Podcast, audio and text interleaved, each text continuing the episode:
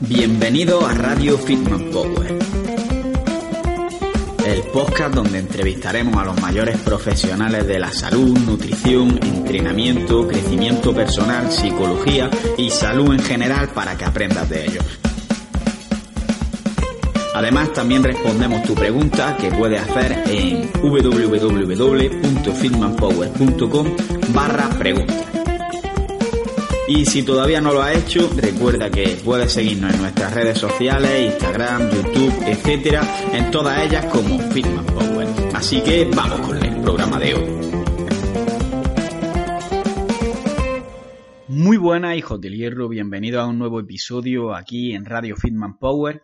Hoy tenemos una entrevista un poco diferente porque no hablamos sobre entrenamiento ni sobre nutrición, sino que vamos a hablar sobre sexualidad. Y para ello tenemos con nosotros a Nayara Malnero, que tiene un Instagram muy interesante, conocido como Sexperimentando, eh, y nos va a hablar sobre diferentes temas como la importancia de la sexualidad para la salud y viceversa, cómo unos buenos hábitos de vida pueden influir en nuestra sexualidad. Hablaremos también un poco sobre educación sexual, cuáles son los principales problemas que ella encuentra y sobre todo algunos consejos que se pueden dar para la educación sexual en los niños. Hablamos sobre métodos anticonceptivos y enfermedades de transmisión sexual. También hablaremos sobre eh, lubricantes, entre otras cosas, eh, sobre problemas de eyaculación precoz, eyaculación retardada, disfunción eréctil, etcétera, y por último también algunos consejos para las relaciones en pareja y para que se puedan disfrutar un poquito más. Pero antes de empezar, que va a ser una entrevista muy interesante, deciros que tenemos de nuevo la super oferta de, de AudioFit, que ya vimos hace un tiempo, la tuvimos, que por 50 euros tenía acceso todo el año a AudioFi y además se te mantiene este precio para siempre. Y esto normalmente vale 10 euros al mes, es decir, 120 euros al año, y se te va a quedar por 50 para siempre, es decir, menos de la mitad del precio. Pero es que además incluye otras charlas y conferencias que están valoradas en total, pueden estar fácilmente en 200 euros. Es decir, que es una auténtica ganga. Y si quieres regalarle a alguien formación y aprendizaje, o si quieres regalártelo a ti mismo, pues ahora es una buena ocasión. Tenéis el enlace para tener este descuento en la descripción. Así que nada, os dejo disfrutar del podcast de hoy. Escucha cómo suena, voz imposible va a llegar ya, nadie me va a frenar, ahora soy yo el que se va a levantar. Yo, escucha cómo suena. Muy buenas a todos, tenemos aquí a Nayara Malnero, que tiene un Instagram muy interesante, es experimentando, os recomiendo que le echéis un ojo. Y antes de nada, Nayara, quiero darte las gracias porque hayas aceptado mi invitación al podcast, sabiendo que seguramente estés bastante lía. Y por otra parte, quiero que en vez de ser yo quien te presente, seas tú misma quien se presente y nos cuentes un poco tu historia para la gente que no te conozca. Vale, sin problema. Bueno, pues encantadísima de estar aquí contigo. Yo soy Nayera Manero, soy psicóloga, soy sexóloga y sex coach y trabajo como comunicadora en salud sexual y como terapeuta principalmente. Vale, un resumen bastante bueno, pero creo que es lo que la gente quiere saber. Y eh, estamos en un podcast de salud y puede que la gente a lo mejor no relacione mucho el tema de la sexualidad con la salud, pero me gustaría que nos hables de la influencia que puede tener la sexualidad en la salud y viceversa, la influencia que puede tener un estilo de vida saludable, haciendo ejercicio, llevando una alimentación adecuada en tener una mejor vida sexual, por así decirlo. Vale, fíjate, yo mm, al contrario lo veo como que una cosa sin la otra es absurda, ¿no? La sexualidad es una expresión más de nuestra salud y de nuestra corporalidad y de nuestra psicología y al contrario, como cuidemos nuestro cuerpo, como cuidemos nuestra mente, va a repercutir en, la sexualidad. Así que uno por otro es súper importante. Si quieres, te empiezo a contar o si prefieres preguntarme tú más específicamente, porque me lo has dejado em, abierto. empieza a contarnos y lo tienes ahí abierto para ver por dónde va la entrevista.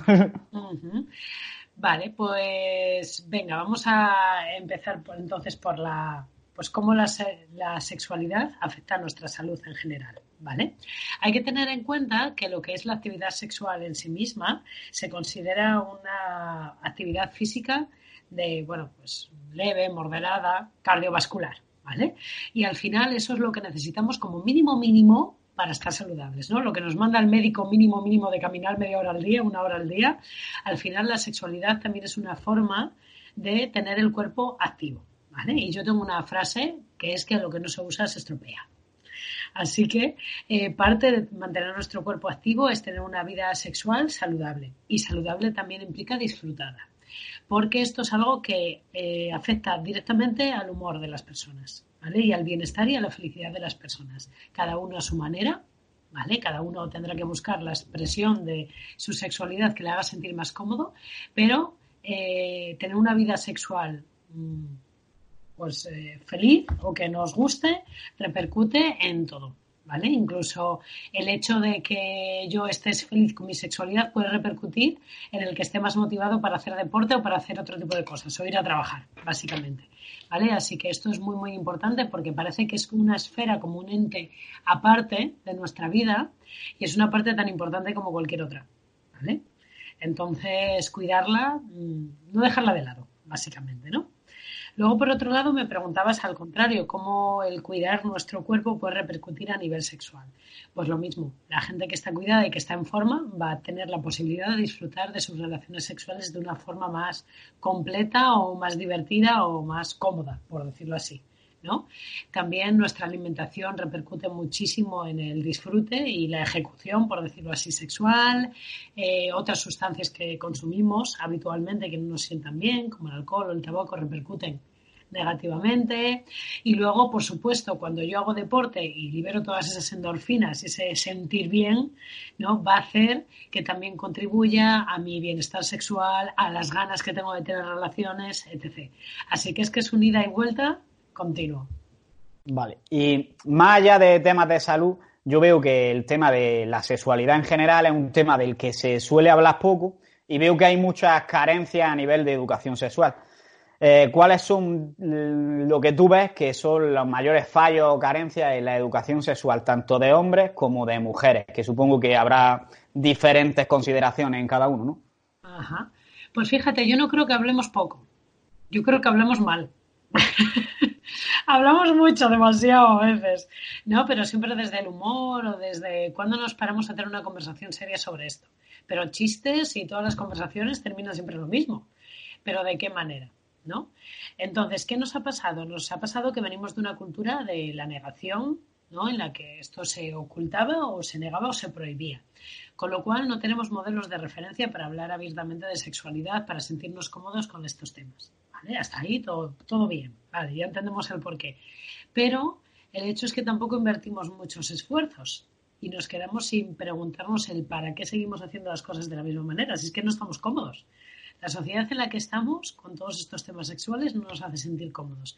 Así que es hora de, cambiarlo, creo yo. A todas las edades, además, ¿eh? esto de, porque digamos educación sexual, no estamos hablando de niños solamente. ¿Y cuáles serían las principales diferencias que ves entre cómo percibe la sexualidad un hombre y una mujer en general? Bueno, por suerte cada vez se acerca más, como lo perciben unos y otros.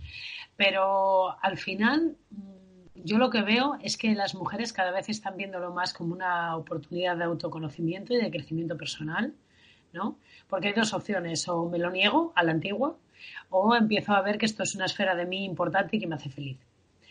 Y los hombres, además de como el mero desahogo que ha sido tradicionalmente, lo que estoy viendo es que se empiezan a exigir cada vez más. ¿Vale? Y hay más presión sobre ellos porque, claro, ahora la mujer pide y los chicos antes no tenían que, cumplir, por decirlo así, pero ahora sí, ¿no? Entonces, las preocupaciones al final son las mismas, solo que está cambiando un poco la tendencia general. Para algunos parece que a mejor, para otros a peor, pero pero bueno, estamos todos en la misma rueda, ¿eh? no somos tan diferentes.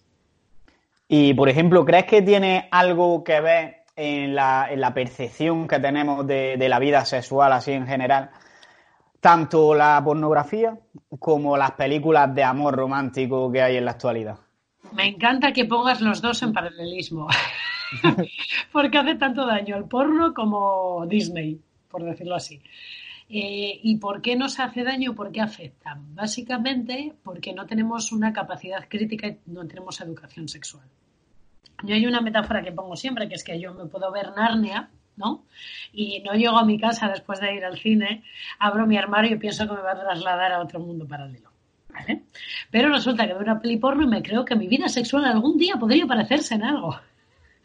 O veo una película de amor y creo que el amor de mi vida va a aparecer así, de repente con un encontronazo que me tire los libros al suelo, ¿no?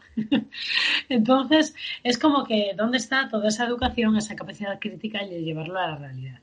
Las películas son ciencia ficción y hay ciencia ficción de la sexualidad humana y del amor humano. Y ya está, es como ver las películas de acción o 007, es lo mismo. Pero como no tenemos otros modelos de referencia porque no lo hablamos y no nos enseñan, los confundimos, es normal. Pero nuestra responsabilidad desarrollar capacidad crítica. De hecho, eh, en realidad es como que se tiene idealizado de que, por ejemplo, en el caso de los hombres, normalmente nos creemos que la vida sexual va a ser como una película porno y en el caso de las mujeres de que el amor es eso, idílico, no sé qué, que va a quererte durante toda la vida, pero realmente yo como hombre me encuentro que de repente viene, yo soy fontanero, por ejemplo, y voy a, a, la casa de una mujer a llevarle la bombona de butano y de repente empieza a enseñarme las tetas y la verdad que me asusta un poco. Pero es que también pienso que cualquier mujer a la que, por ejemplo, yo pongo de ejemplo El diario de Noah, que es una película de amor típica que le gusta a las mujeres y que es un hombre que se tira años y años detrás de una mujer que no le hace ni caso, yo creo que si eso pasa a ser la realidad, ese hombre no sería un loco de amor, sería un acosador, ¿no? Sí, y eso es dependencia emocional, que es lo que nos enseñan. Sí, y... Mira, hay dos opciones en el cine. O me te metes a casaca o dependencia emocional y sufrimiento. Y en ninguna de las dos la gente es feliz. Normalmente, ¿eh? Me, gusta que diga esto porque al final va bastante enlazado con la siguiente pregunta que es si crees que la atracción sexual y el amor son algo que tiene que ir siempre juntos o son cosas independientes. Son cosas totalmente independientes. Lo que pasa es que, claro, lo deseable en nuestra vida es que eh, la pareja que elegimos nos atraiga sexualmente y tengamos una relación de calidad con él o con ella. Pero eso hay que currárselo mucho, ¿eh? Hay mm. mucho trabajo detrás. Vale, y ahora eh, hemos dicho antes que es un poco un tema tabú, que nunca se habla seriamente sobre todos estos temas y me gustaría que dé algunos consejos para que, por ejemplo, en una relación en pareja se puedan tratar temas de sexualidad, digamos, con una mente más abierta o tanto entre padres e hijos, ¿qué consejos le daría a los padres para para que el tema sexual no sea tan tabú, sino que es algo natural que las personas vamos a hacer, sí o sí? Bueno, pues yo creo que se trata de darle la naturalidad que se merece. ¿Vale? Y tomarlo como un tema normal y corriente. A ver, que cuando nos cuesta mucho, porque nos cuesta, pues puede ser difícil sacar la conversación, pero es que tenemos excusas cada cinco minutos. Si no es el videoclip de turno, es la publicidad. Si no es una película, si no una noticia y hablarlo y no callarnos, porque muchas veces nos quedamos como con la punta de la lengua ahí, como de, ay, digo, no digo, digo, no digo, pues di, di, habla. no es el lanzarse, sencillamente eso, y responder a las preguntas. Porque a veces nos escaqueamos en, no responder, ¿eh? o dejar entrever las cosas, digamos, ¿no? No, pero es que dejar entrever es no ver. Claro. Vale. Dejar entrever para. Eh, no, lo que no se dice no existe. Eh, deja que lo supongan, ¿no? Quieres decir. sí, claro, porque los otros tienen dotes de adivinación. No, claro que no. No, hay que hablar claramente. Y está prohibido, prohibido a partir de ahora, cualquier pregunta que haga un niño de cualquier edad no responder. Porque ahí es donde tú estás instaurando el, el tabú, totalmente. ¿Y cómo le respondería a estos niños este tipo de preguntas? Mm, en plan, por ejemplo, te preguntan qué es follar, por así por decir algo. ¿Cómo le respondería a un niño? Bueno, ¿qué es follar? Dímelo tú. Pues tener relaciones sexuales, pero es que eso tampoco lo va a entender. ¿Qué no lo va a entender? No sé yo. Sí, ¿cómo A ver, yo le, yo le explicaría el acto tal cual es. En plan, el pene se mete por la vagina. Vaya, hombre, yo pensé que las relaciones sexuales eran más que eso. Hombre, ya es que no, voy, a, no voy a hacer entrar el podcast aquí en tirarme una hora contándotelo. Pero lo que necesitan las personas son ejemplos, si tienes toda la razón, por eso te lo devuelvo. Porque ¿qué es follar? Es un término, ¿vale? Es un término que no utilizan los niños, para empezar. Ya. Bueno, o sí. Es la palabra adecuada. Para empezar no es la palabra adecuada. Podemos cambiarlo por hacer el amor. Es un término mucho más adecuado para cualquier niño, no asusta a nadie. Y hacer el amor es cuando dos personas mayores, adultas, se quieren, que se dan besos, mimos y de, aquí ya depende de la edad del niño, ¿vale? Y hacen lo que sea para darse placer, porque los adultos hacen ese tipo de cosas cuando se quieren, cuando quieren compartir. ¿Vale? Y dependiendo de la edad que tenga el niño, pues igual podemos contar algo más. Podemos hablar de penetración o no. Pero al final, lo importante es que los adultos se desnudan y se dan placer el uno al otro. Y es cosa de mayores. Ya está. Mira qué fácil. Tanto complejo. Ha, sido fácil, ha sido fácil. Es fácil, es fácil. Pero mira por dónde he empezado, por corregir las palabras. Sí, sí, eso. lo mismo de forma mucho más elegante. Claro. Y un niño se tiene que expresar adecuadamente y llamar a las cosas por su nombre. Va, un niño pequeño diciendo follar como que queda feo, ¿no? Pues sí, pero al final lo van a escuchar en la calle, entonces tienes que aprender también a tener naturalidad respecto a esas palabras. Claro, sí, sí, no, claro, igual que escuchan tacos, pero vamos a evitar decirlos, ¿vale? Por educación. Vale, vale, me parece bien. Y para acabar ya un poco con esta introducción sobre educación sexual y todo esto, otro tema que veo que normalmente puede que haya gente a la que, digamos, le, le resulte raro es que, por ejemplo, entre mis amigos, yo veo que algunos están todo el día que no piensan en otra cosa que en ligar y en tener sexo con chicas, pero otros no, otros van más a su bola y les da un poco más igual. ¿Es esto segundo negativo o lo primero negativo y por qué se dan estas diferencias entre uno y otro? Bueno, yo creo que al final esto es algo que cada uno disfruta a su manera y cada persona es un mundo, ¿no? Esto es como el amigo que le encanta salir todos los fines de semana a comer ¿no? Y a hincharse a bollos o a beber, o, y hay otros pues que prefieren llevar una dieta más estricta y enfocar sus energías en otras cosas, ¿no? Y a nadie le preocupa, ay, ¿cómo puede ser que uno coma tanto y otro tampoco? Pues porque el cuerpo nos pide cosas diferentes. Y no hay nada que sea mejor ni peor, lo único que tendrán que encontrar parejas acordes a sus necesidades. claro. Pero mm. es que el, el, problema es que yo veo como que muchos hombres, si ven que sus amigos están tan pendientes de esto, de que ven una tía, se le van los ojos, y ellos no sienten que le pasa eso, es como que se sienten menos hombres. Y al final, incluso a veces veo que, que lo fingen para que parezcan más hombres, y ahí es donde veo el problema. Claro, es que se me olvidaba que el protocolo es que los hombres siempre quieren a todas horas, con lo que pase por delante, y a las mujeres siempre nos duele la cabeza. Se me olvidaba eso, ¿será eso? ¿Y es, esto así realmente o es un mito más? Claro que no, claro que no, pero sabes, has visto, hacemos esfuerzos por seguir con el mito. En lugar de escucharnos y darnos lo que necesitamos. Qué tontos somos a veces, ¿verdad? Pues la verdad es que sí, al final es porque como que se ha mm, asentado tanto esta interpretación de la realidad en la sociedad de que las mujeres son X y los hombres son Y, que si tú te sientes de otra forma o quieres hacer otra cosa, parece que te sientes mal por, salirte del tiesto y no debería ser así, debería hacer de verdad lo que sientes, ¿no? Exacto. Y además las diferencias entre hombres y mujeres no son tantas. Somos personas y cada persona es un mundo. Claro. aunque es verdad que tenemos rasgos que nos diferencian, realmente si nos ponemos a pensarlo, todos, seamos del sexo que seamos, tenemos características del otro sexo. Si no es de forma física, es de forma más mental o de hábitos, o... y eso está bien porque es enriquecedor. Vale. Pues vamos a pasar ya un poco a temas más, más concretos y me gustaría que hablásemos un poco sobre la seguridad y los métodos anticonceptivos a la hora de tener relaciones sexuales. Entonces, primero, ¿Eh? de forma general, ¿qué recomendaciones daría a la hora de prevenir las enfermedades de transmisión sexual? Ya que estamos en un podcast sobre salud, hay que hablar de esto. Bien, súper importante, ¿eh? claro que sí. Pues mira, fíjate, eh, para prevenir las infecciones de transmisión genital hay solo dos trucos. El primero es la abstinencia. Oye, no hay mejor manera. ¿Vale? No suele practicarla la mayoría de la gente, entonces vamos a la opción 2, que es utilizar preservativo. ¿Vale? No es un método 100% seguro, pero es lo más seguro que tenemos. ¿Vale? No hay otra cosa para prevenir las infecciones, al menos, bueno, sí que es verdad que están haciendo estudios y hay tendencias en el norte de Europa, pero suelen ser sobre todo para prevenir el VIH y hay muchas más infecciones. ¿Vale? Entonces, eso y hacerse analíticas específicas periódicas. Para pedir una analítica específica tiene que ser una analítica completa de infecciones de transmisión genital se llama así, ¿vale? Porque si no te pueden hacer una de VIH o algo así y te quedas a medias al final. Así que bueno, pues espero que hayáis tomado apuntes porque el nombre de la analítica es bastante largo.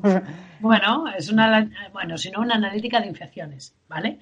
Pero porque muchas veces no, no nos la hacen y tenemos que insistir, depende del sitio en el que vivas y como en España la sanidad depende de comunidades, pues bueno, es mejor ponerse ahí estricto y hacerlo de todo.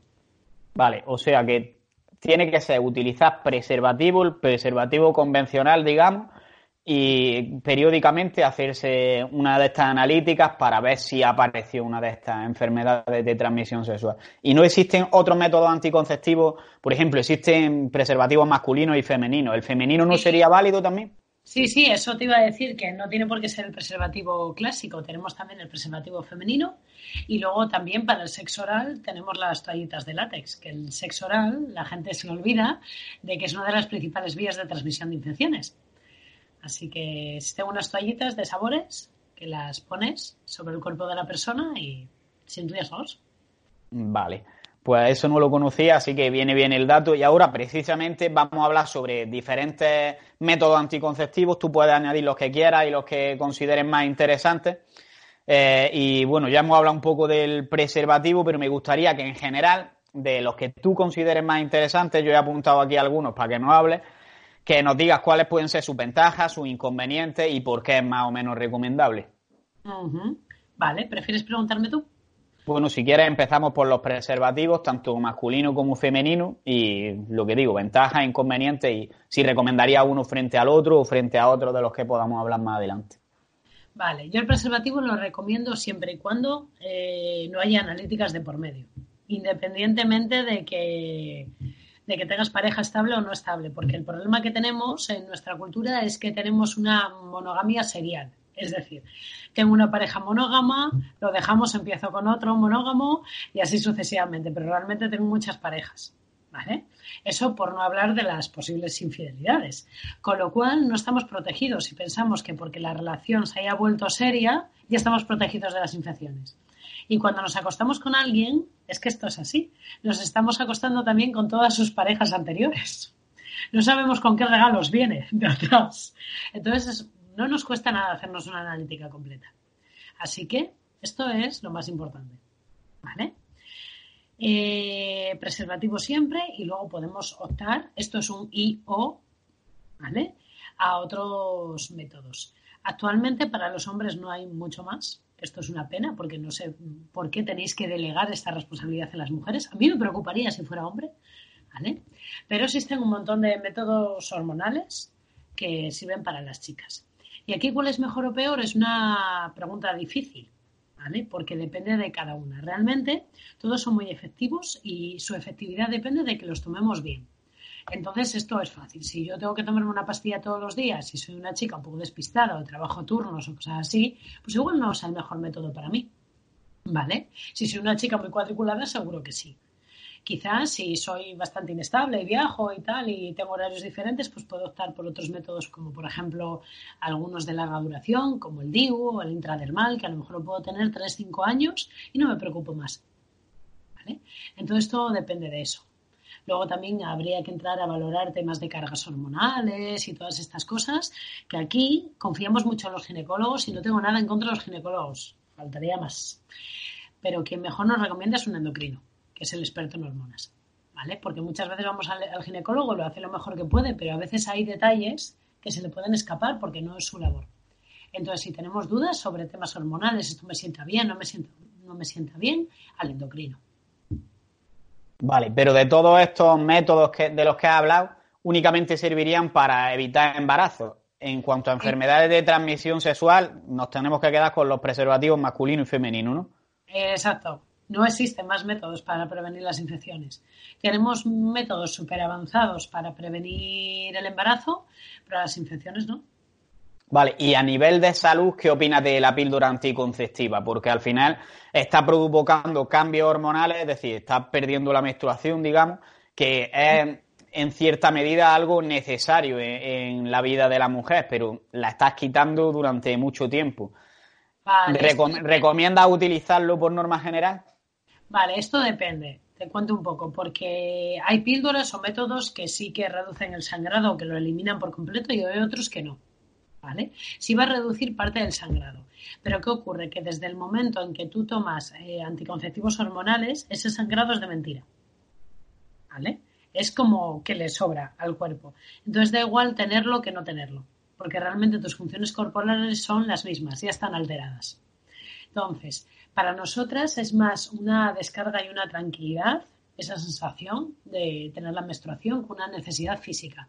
Porque de hecho el sangrado que tenemos cuando tomamos anticonceptivos hormonales se llama sangrado por deprivación, no es un sangrado natural. Entonces, no tenerlo no es, no es un gran cambio. Y hasta ahora lo que estamos viendo es que tanto chicas que tienen la menstruación como las que no, no ven para nada alterado ninguna cosa. De hecho, tú que trabajarás seguramente con chicas de gran exigencia física, no deportistas, las, las chicas deportistas de élite no suelen tener la menstruación, porque la exigencia normalmente es tan alta que la regla no les viene ya. Así que bueno.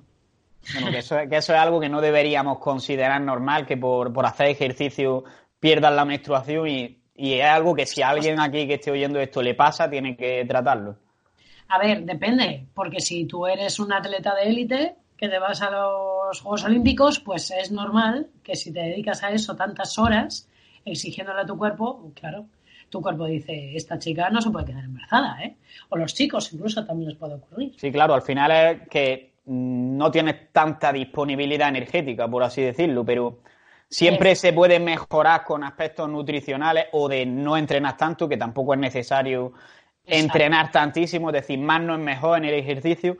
Entonces, es algo que debes tener en cuenta porque es un indicador de que quizás te estés pasando un poco de rosca. Exacto. Yo, por ejemplo, yo hago deporte todos los días, pero no, no compito ni nada así, ¿no? Si de repente empiezo a notar que mi cuerpo algo falla, pues claro que tengo que reducir, es que me estoy pasando. O igual estoy haciendo unos excesos que no se corresponden a, a mi nivel natural, por decirlo así.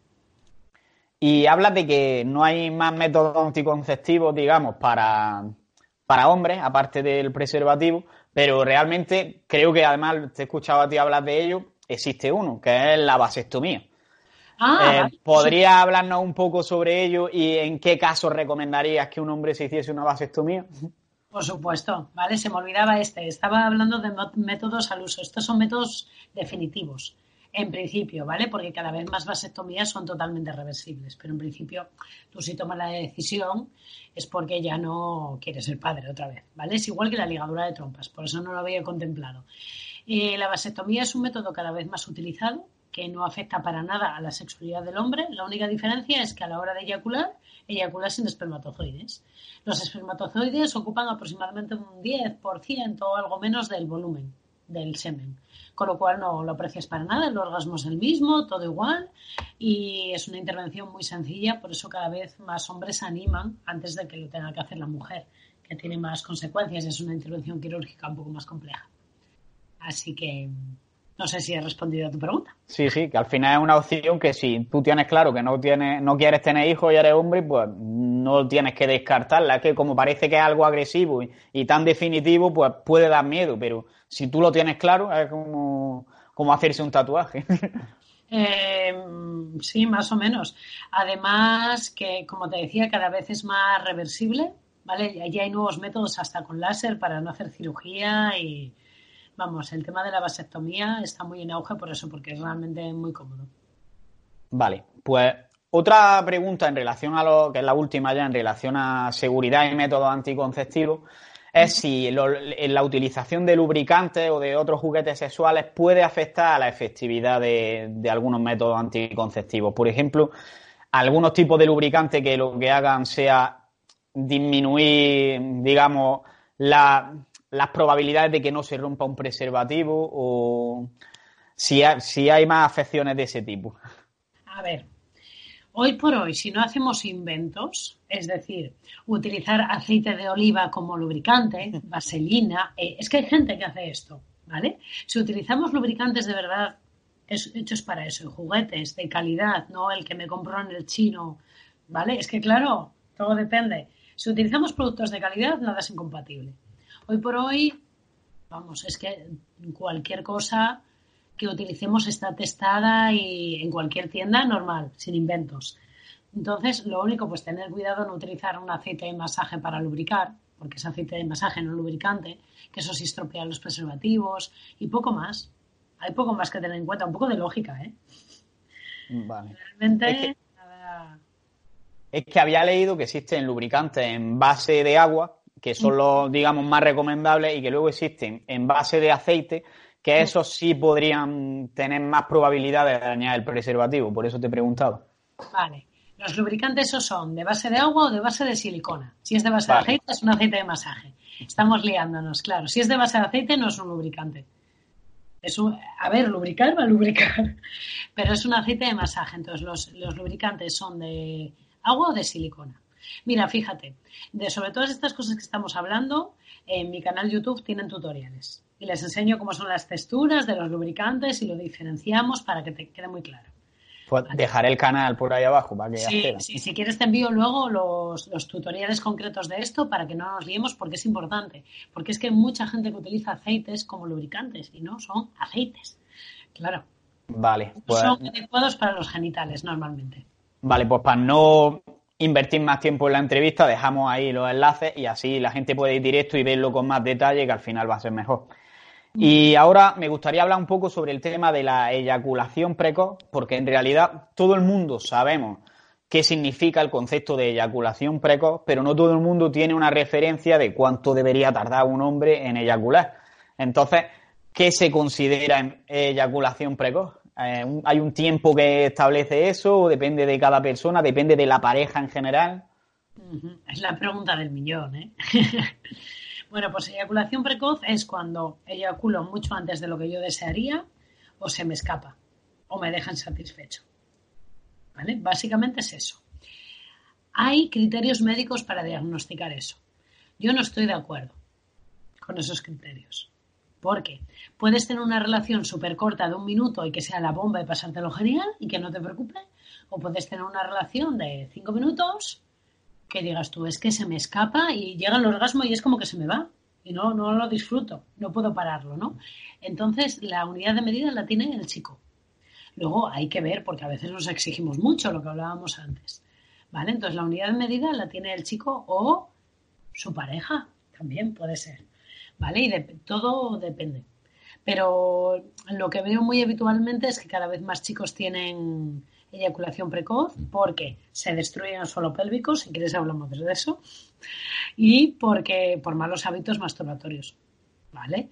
También por hacerlo siempre rápido, siempre sobreestimulados, o, por ejemplo, no tengo nada en contra de la pornografía, pero si yo me pongo un vídeo y siempre me masturbo y tardo un minuto, luego, ¿qué, ¿qué, espero cuando llegue con mi pareja? Voy a tardar un minuto también, dos a lo sumo, ¿no? Entonces hay que hacer una reeducación ahí muy potente.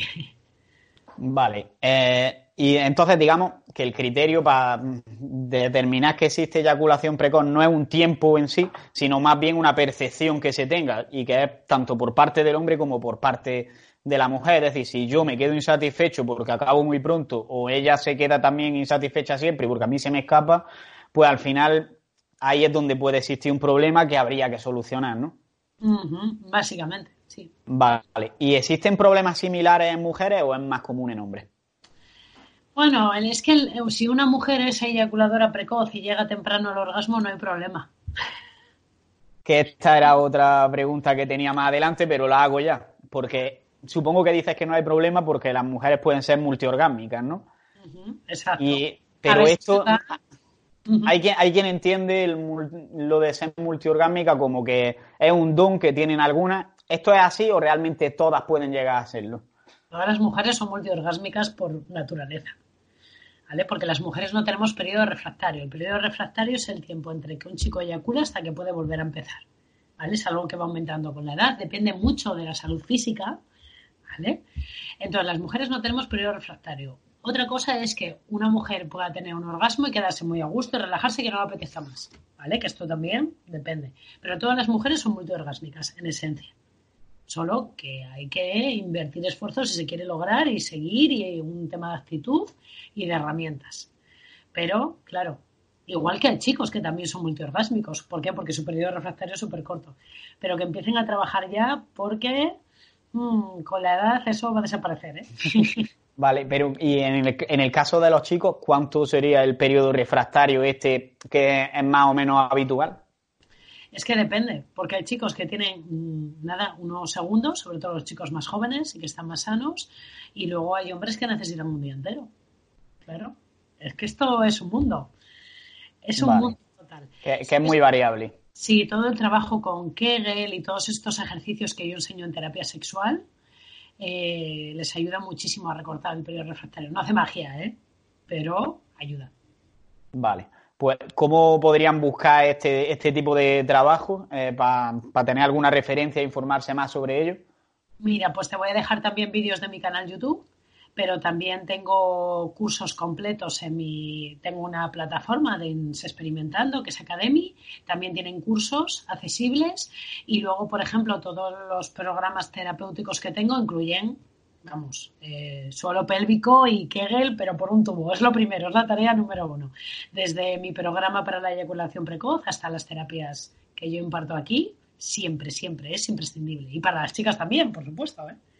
Vale, ya que estás hablando un poco sobre el tema del suelo pélvico y todo eso en hombres precisamente, me gustaría que nos hables de forma general cuáles son las causas normalmente de la eyaculación precoz. Ya nos habla un poco por encima, pero profundizando un poquillo más. ¿Y qué consejos podríamos dar para solucionarlo ya que estamos? Vale, la primera causa es el hábito. El hábito de hacerlo rápido. Y, la solución está fácil, empieza a hacerlo más despacio. ¿Vale? Solamente con eso probablemente no logres reeducar todo el cuerpo, aunque igual sí. ¿Vale? Pero empezar a hacerlo despacio. Luego, por otro lado, el comerse la cabeza con el. Eh, voy a hablar en plata, si me lo permites. Eh, me voy a correr, me voy a correr, me voy a correr. Chico, qué angustia. ¿no? Y claro, nada más que lo piensas ocurre. ¿Vale? Entonces, la parte mental es súper importante. Por eso los terapeutas también somos psicólogos. Porque es que hay que trabajar toda la parte mental y eliminar eso, de ahí, esa ansiedad sexual. ¿Vale? Eh, y luego también mucho de debilitamiento del suelo pélvico y pues puede ser también que seas una persona, hay chicos que es que hacen todo rápido en la vida. Me levanto rápido, trabajo rápido, corro, no sé qué. No, y claro, ¿cómo, ¿cómo vas a frenar justo ahí? También va rápido. Entonces es una cuestión relacionada con cómo es uno en general. Vale, al, final es muy psicológico, pero supongo que también influye el estilo de vida que tengamos, si hacemos ejercicio. Cuéntanos un poco qué podemos de forma muy breve, pero qué cosas se pueden hacer o qué hábitos podemos implementar para que no tengamos este tipo de problemas. Vale. Bueno, aparte de ir más despacio en casi todo y no comerse la cabeza, qué fácil suena decirlo, alimentación. Tenemos la dieta mediterránea es una maravilla. Frutas y verduras. La mala alimentación, así como consumos inadecuados o tabaco, todo eso afecta a las venas más pequeñas del cuerpo primero y nuestros genitales están recubiertos de esas venas, con lo cual, en cuanto tú empieces a alimentarte mejor, se facilita el riego sanguíneo y tomas más control. Los antioxidantes, sobre todo de frutas y verduras, las rojas, son una maravilla, ¿vale? Cuando entra la primavera, el verano, todas esas frutas son buenísimas, pero los antioxidantes ayudan a que circule mejor. Bueno, de esto sabrás tú más que yo, pero ayuda a que mejore la circulación de las venas en concreto de los capilares más pequeñitos y al final los genitales se constituyen por eso. Luego, deportes de impacto. Los deportes de impacto es todo lo que implique saltos o golpes sobre la pelvis. Típico. Eh, saltar, running, bicicleta, no estática, ¿eh? la estática sin problema. La bicicleta de montaña te destroza el suelo pélvico, crossfit y todo lo que sea levantamientos de pesos, que es muy saludable. Pero que luego hay que hacer ejercicios Kegel. ¿Vale? Sobre cómo hacer ejercicios Kegel tienen un montón de información, yo se la dejo gratis, pero tienen que contrarrestarlo. ¿Por qué? Porque el suelo pélvico está ahí sufriendo y no le damos nada de ayuda, ¿vale? Y se estropea. Fortalecemos todo el cuerpo y nos cargamos la parte sexual. Y luego, bueno, el consumo de droga es alucinante. O sea, la eyaculación precoz está relacionada con la cocaína a tope. Espero que entre tus seguidores no haya muchos consumidores, pero total, yo no tengo ni idea de drogas, yo todo lo aprendo de mis pacientes, ¿eh? Pero es que es dicho y hecho. ¿Por qué? Porque la coca es activador y van acelerados y la venga, de sexo también. y luego algunas medicaciones, pero es extraño que alguna medicación, muchas medicaciones provocan problemas de erección. pero de eyaculación precoz muy poco. Vale. Es decir, que en resumen, buena alimentación, hacer ejercicio y en el caso de que sean ciertos ejercicios como la bicicleta de montaña o incluso el crossfit, que ahí me lo tengo que aplicar yo, que hay que complementar también con ejercicios de Kegel y sobre todo que no haya consumo de, droga y supongo que de alcohol tampoco en realidad, ¿no? Bueno, de, alcohol lo que podamos reducir, a ver, una cosa es tomarte unas copitas un día y otro, igual que el fumar, ¿vale? Pues, a ver, lo ideal es que no fumes nada, pero bueno, a ver, y además, ahora que estamos grabando esto en época navideña, ¿qué consejos Sí, sí. todo moderado, ya lo sabes, todo moderado está bien. Vale, y ahora me gustaría hablar del polo opuesto, que es que hemos hablado de la eyaculación precoz, pero yo creo que también hay gente que puede tener el problema contrario, es decir, que le cueste mucho eyacular o incluso que no lleguen a hacerlo. ¿Esto cómo podríamos solucionarlo? Porque al final también es un problema, aunque parece que es un machote el que le pasa esto. Machote nada, que es un rollo. Se llama eyaculación retardada, ¿vale? Y es lo mismo, también les ocurre a las mujeres, la anorgasmia, típica, las dificultades para llegar al orgasmo. Generalmente puede deberse a las mismas causas que hemos hablado de la eyaculación precoz, de salud, de malos hábitos. Y luego, sobre todo, está muy relacionado con el estrés y con problemas personales. ¿Vale? Porque, ¿qué pasa? Que el placer sexual y el deseo pasan en un segundo plano cuando tenemos problemas. Y hay muchos chicos que me dicen, es que yo estoy en la relación sexual y se me va la olla. Y empiezo a pensar en otras cosas. Y a lo mejor pierdo la erección o no llego al orgasmo. O... Entonces, eso es muy habitual, súper habitual. Nuestra parte mental, el estrés, las preocupaciones, es lo contrario al disfrute. Vale, entonces lo que tendríamos que hacer, digamos, que es aprender a gestionar el estrés y pues, supongo que vendrán bien estrategias como el mindfulness, por ejemplo, ¿no? Por ejemplo, mira, en el programa de eyaculación precoz, que es, lo mismo, es el paralelismo ¿no? de, de, la eyaculación retardada, en mi programa incluyo una sesión, solo una hora dedicada de clase de mindfulness, súper importante y un montón de herramientas de parada de pensamiento, de reducción de la ansiedad, porque nos parece que nuestra mente es como la gran desconocida y es un músculo igual que el resto del cuerpo. Al principio no arranca y pica y duele y hay agujetas, pero luego vas cogiendo el hábito y es como que tiene memoria. Entonces tenemos que trabajar también el músculo de la mente, que nadie nos enseña. Totalmente. La gente no considera que eso sea un músculo, por así decirlo, o que se pueda entrenar, mejor dicho. Y yo creo que es mucho más entrenable incluso que los propios músculos como tal. A veces también, claro, sí, sí. Hay que ir al gimnasio de la mente, como dicen algunos terapeutas. Exacto. Y para acabar sobre estos temas de eyaculación precoz y eyaculación retardada, ya iríamos al extremo que sería la disfunción eréctil. ¿Qué nos puedes decir sobre ella? ¿Cuáles podrían ser sus causas y cuáles podrían ser sus posibles soluciones? Mira, la disfunción eréctil tiene muchas más causas físicas, normalmente por medicaciones. Mira, medicaciones básicas que todos tomamos. Antihistamínicos, relajantes musculares, ansiolíticos, antidepresivos. Luego todo lo que tenga que ver con temas de la tensión y demás, ¿vale? Afectan directamente. ¿Qué ocurre? Que la mayoría de estos medicamentos no provocan una pérdida de erección total, pero me la dificulta o la tengo pero la pierdo, ¿vale? Que esto es lo que me cuentan a mí la mayoría de mis pacientes. Entonces me pongo nervioso, me bloqueo y empiezo, y estamos otra vez, tal, no sé qué, no sé cuánto, la autocrítica, y entonces ya, apaguemos. ¿Vale? Ahí ya la jorobamos. Entonces, incluso las personas con una disfunción eréctil orgánica, la parte mental es súper importante. Así que casi siempre hay un paralelismo. Y luego el estar cansado, estresado, mal alimentado, todo eso hace que, el cuerpo pierda fuelle. claro. Vale. Veo que en general las tres cosas, tanto la disfunción eréctil como la, eyaculación precoz y la eyaculación retardada, tienen mucho que ver con el estrés y con sentirte, digamos, en, en el presente, ¿no? Totalmente. Si es que las causas son muy parecidas, solo que a cada uno le repercute de manera diferente. ¿Vale? Eso es súper habitual. Y de hecho, en el trabajo terapéutico, muchas veces eh, me dicen, chicos, yo es que tengo disfunción eréctil. Le digo, da igual, métete en el curso de Kegel para eyaculación precoz, porque te va a valer igual.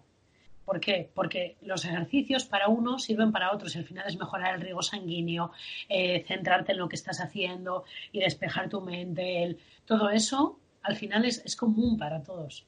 Muy parecido, ¿no? Es como cuando estás enfermo. ¿Qué más da que tengas mocos, que tengas tos, que tengas... Si al final lo que necesitas es reposo, beber mucha agua y, tomarte lo que toque en ese momento, ¿no? Entonces, al final todo es bastante común porque somos muy parecidos unos a otros. Luego con las peculiaridades de cada uno, por supuesto. Cada uno necesita su guía y para eso estamos los terapeutas, porque claro, si te metes en internet vas a tener consejos de todo tipo, que está muy bien, ¿eh? Pero tienen que estar adaptados como las dietas o los ejercicios, ¿no? Todos saben que para estar en forma hay que moverse ya, pero ¿cómo? ¿Qué necesito yo? Claro, tienes que reconocer cuál es la causa tuya y qué tienes que hacer en tu caso particular para que esa causa desaparezca. Y al final así es como va a encontrar la solución. Pero en general, para los tres casos, veo que los consejos que has dado en el caso de la eyaculación precoz van a ser útiles. Así que no vamos a repetir otra vez, salvo que tenga algo que añadir en el caso de la disfunción eréctil o en el de la eyaculación retardada, que no sé si habrá algo más. Nada, es muy similar. Más o menos similar, con sus matices, pero bueno, ya es a nivel muy avanzado. Vale, pues entonces vamos a pasar a una última sección ya, que sería eh, hablar sobre algunos consejos para, digamos, disfrutar más las relaciones sexuales en general. Y hay una pregunta que no me la puedo dejar sin hacer, que es la típica que siempre se hace y es si el tamaño importa. Interesante. ¿El tamaño de qué? El tamaño del pene, obviamente. Ah, vaya, hombre, podría ser el tamaño de las manos, el tamaño de la cama, si es una quinta. vale. Eh, esto para gustos colores. Hay personas que le gusta la gente alta, otros las prefieren bajitos, otros gorditos, otros fuertes, otros delgados. Importa aquí. Luego, pues mira, la explicación más clara que os preocupa a los chicos es que más tamaño mejor, pero luego resulta que la vagina mide unos 8 centímetros, la mayoría de los penes son más grandes que esto, y eh, dos de los de las tres partes de la vagina no tienen terminaciones nerviosas, con lo cual apenas sentimos las mujeres en penetración. Normalmente es por toda la zona de alrededor o por puntos muy claves de la vagina, que para eso no hace falta un gran tamaño. Hace falta maña o hacen falta otras cosas del cuerpo, manos y cosas así. Así que me parece que estáis mal enfocados. En resumen, que a nivel fisiológico, digamos, no es muy importante pero a nivel psicológico, si a una mujer le gusta eso, pues perfecto. Igual que le pueden gustar los hombres con los ojos azules o con los ojos marrones. Lo mismo. Y entonces el de ojos azules, que me gusta mucho, me excito mucho, disfruto más. Pero no es porque por tener los ojos azules seas mejor amante. Vale, y ya que has hablado sobre el tema de que eh, el, placer, digamos, que está en zonas de alrededor, ¿qué consejos podrías dar para estimular tanto a las mujeres como a los hombres? Vale, pues mira, el mejor consejo de estimulación es la comunicación. Que también era otra pregunta. Vas a tu pareja, le preguntas qué le gusta y lo haces. Ostras, mano de santo. ¿Por qué? Porque mira, en mi canal también tengo tutoriales de cómo dar más placer, pero siempre termino igual. Si lo que yo te cuente, cuente no importa. Esto es como si yo te invito a comer a mi casa. ¿Cómo darte más placer con la comida? ¿Qué puedo hacer yo que te guste? Bueno, pues probablemente te guste la pasta, casi todo le gusta, a todo el mundo le gusta la pasta y un postre de chocolate. Pero es que a lo mejor a ti no te gusta la pasta o prefieres un postre de fruta porque te estás cuidando.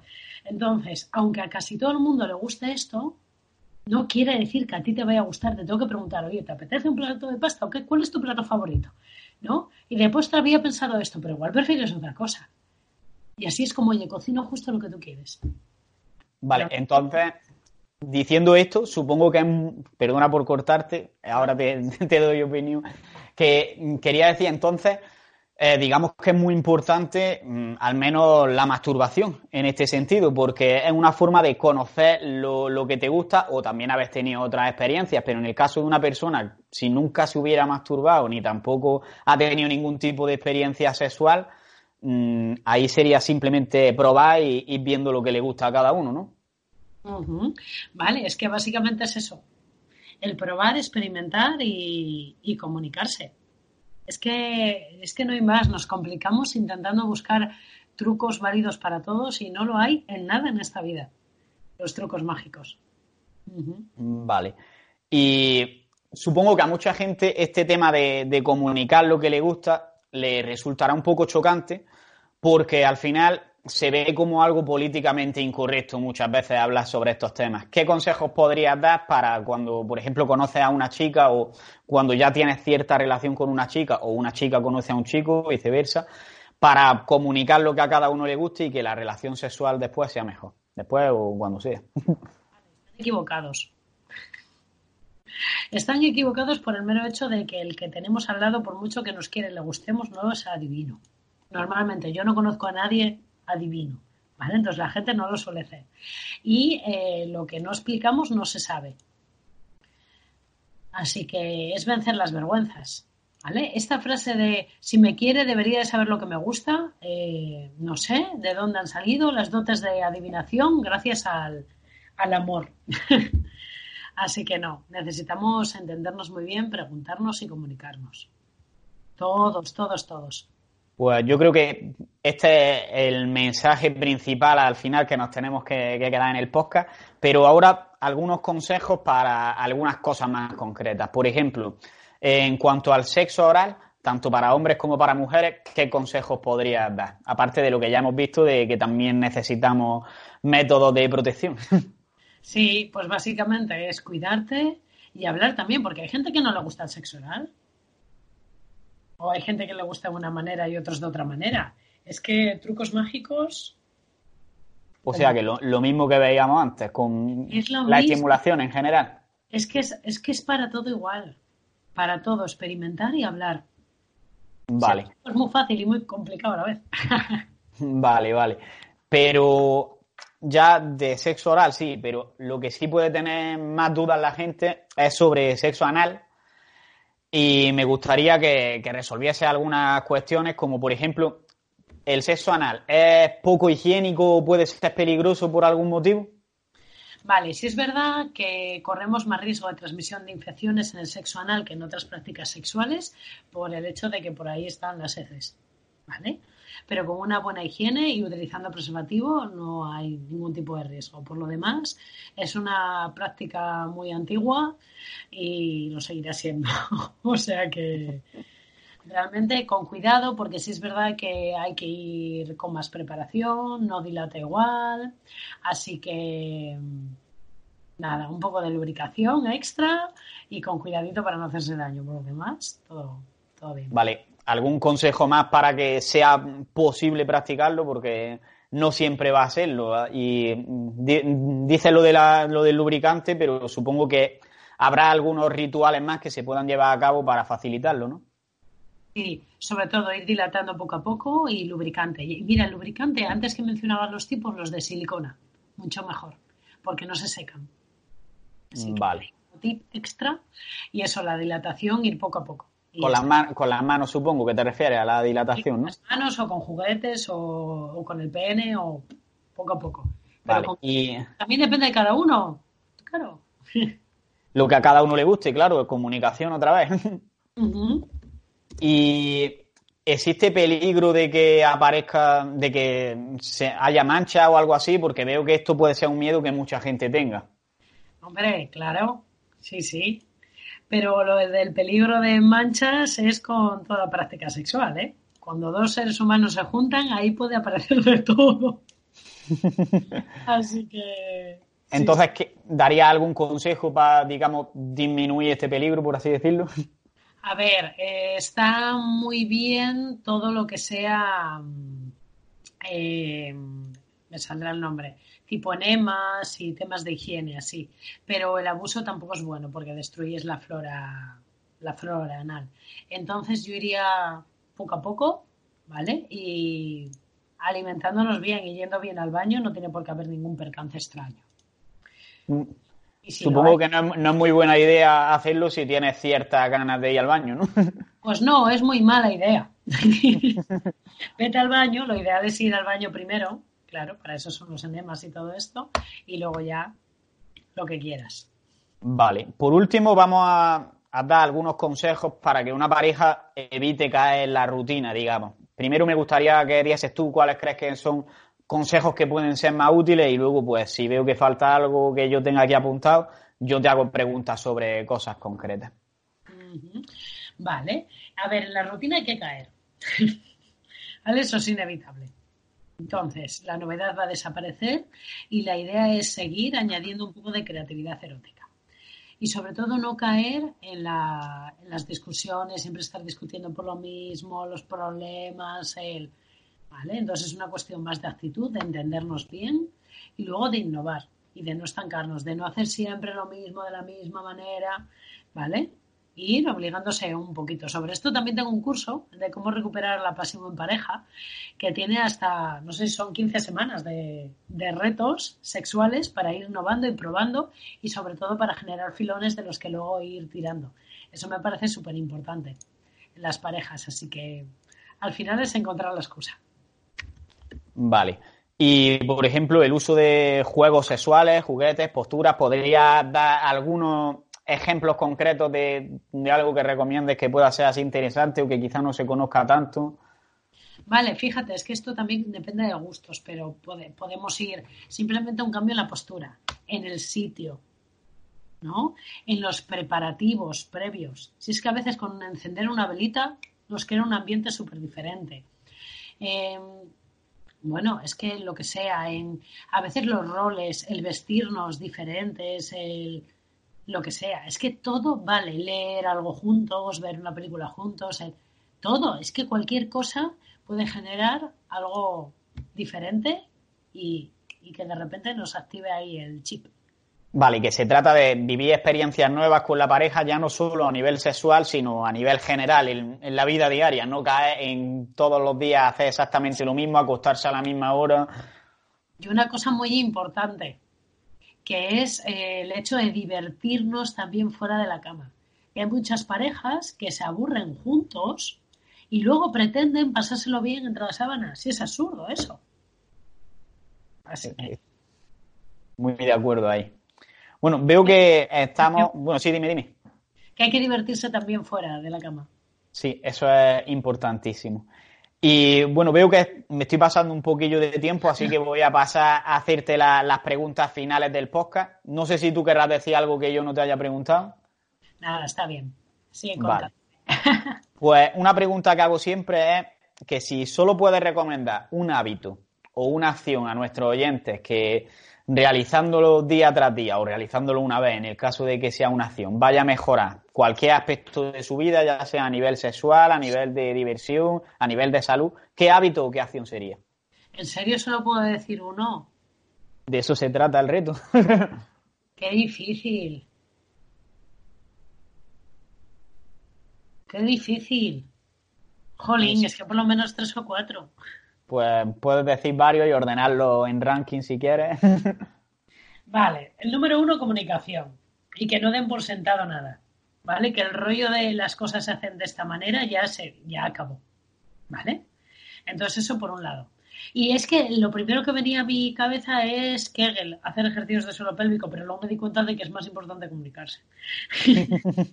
Venga, no voy a decir más para no acaparar.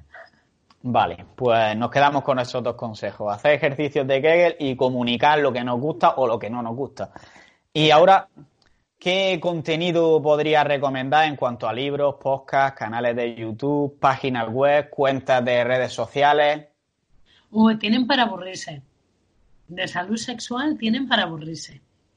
Eh, evidentemente, en mi web, en mi canal YouTube y en mis redes tienen, uf, ahí en Experimentando, tienen todo lo que quieran y luego, eh, pues tengo un montón de compañeras. Tengo un montón de pues, Si puedes recomendar alguna. Vale, pues mira, como tú vas más dirigido a hombres, les puedo recomendar a Ana Lombardía, que está en Madrid y que hace talleres y es terapeuta también, mucho con, con hombres. Y luego es que, buf, es que estamos para aburrir todas las que somos. Yo les animaría a poner en Instagram hashtag educación sexual, algo así, o salud sexual o sexología, y es que tienen ahí cada vez más profesionales en la red. Así que yo les animaría a ponerse las pilas porque pueden. Vale, ¿y algún libro o algo más? Eh, libros. A ver, que sea así para adultos. Puede ser de cualquier tema, ¿eh? Hay uno muy bueno, no me lo he leído, pero seguro que es muy bueno, que es el de los enemigos del sexo, que lo ha publicado también una compañía y seguro que, está brutal para todo esto que hemos hablado hoy como complemento. ¿Vale? vale. Pues lo, lo, apunto y lo dejaré ahí en la descripción. Y otra cosa que hago siempre al final de los podcasts es si quieres nominar a alguien para que le invite al podcast. Mmm, qué interesante. ¿A quién podría nominar yo? Mm. ¿Te atreverías a nominar a algún hombre experto en seducción? Hombre, yo he intentado, he intentado contactar con Mario Luna, pero es imposible. Venga, pues te vale su primo. Su, primo es. ¿Quién lleva Legoland? Luis Tejedor. Sí, sí, Venga, pues dile que le escribes de mi parte. Aunque en Saber Vivir, porque no lo he dicho, pero llevo la sección de sexualidad y pareja en el programa, en el mítico programa Saber Vivir, le he entrevistado yo y pueden ver una grabación de ahí. Mira, mírale y si te gusta. Vale, pues sí, sí, yo, yo creo que he leído algo sobre él. Sí, y... es muy bueno, me gusta, me gusta. Pues habla con él porque si no seguro que también me resulta muy difícil contactar con él. que no, hombre, que sí, que te es fácil. Ya verás, si no te pongo yo en contacto. Vale, muchas gracias. Y por último, ya que nos cuentes un poco cuáles son tus proyectos y objetivos a corto, medio y largo plazo y por si alguien quiere seguirte, también que dónde podemos saber más de ti o contratarte. Vale, pues contactarme es muy sencillo porque, bueno, es sencillo, luego tardo mil años en responder, pero encontrarme es fácil. Ahora yo siempre respondo, aunque tarde, en experimentando. Todos mis proyectos se llaman igual. Mi web, mi Instagram, mi Twitter, mi Facebook, mi todo. Eh, y luego proyectos que tengo en mente. Estoy trabajando ahora en mi segundo libro de educación sexual, esta vez para los padres, porque tengo uno para adolescentes. Y luego eh, acabo de lanzar recién la semana pasada mi programa de alta efectividad en eyaculación precoz y seguir con él porque está siendo un éxito y poder seguir ayudando a más hombres. Así que estoy con eso a tope, encantadísima de la vida. Si alguien quiere, también le, lo encontrará por ahí en experimentando toda la información. Vale. Así que tarea tengo de sobra. Vale, de todas formas dejaré también en la descripción los enlaces a, todo esto. Tú me puedes pasar todo lo que quieras ahora y, todo lo que tú quieras lo pongo en la descripción para que la gente pueda acceder. Así que ahí vaya a tener un montón de cosas. Muy bien, y yo encantada. Pues yo creo que ya ah, hemos abarcado bastante la entrevista para el poco tiempo que teníamos, la verdad ha sido clara y, concisa, así que darte las gracias una vez más por la información que has aportado y otra vez más porque hayas aceptado mi invitación al podcast y yo creo que salvo que tengas algo que decir ya podemos ir despidiendo. Nada, muchísimas gracias a ti. que vaya genial. Igualmente, muchas gracias. Un saludo pues y a Y hasta aquí llega el episodio de hoy. Si te ha gustado, puedes apoyarnos y darnos más difusión compartiéndolo en las redes sociales, dejando una valoración en iTunes o un comentario en iVoox y sobre todo, seguir viendo los siguientes episodios. Nos vemos en el siguiente y un saludo y a seguir creciendo.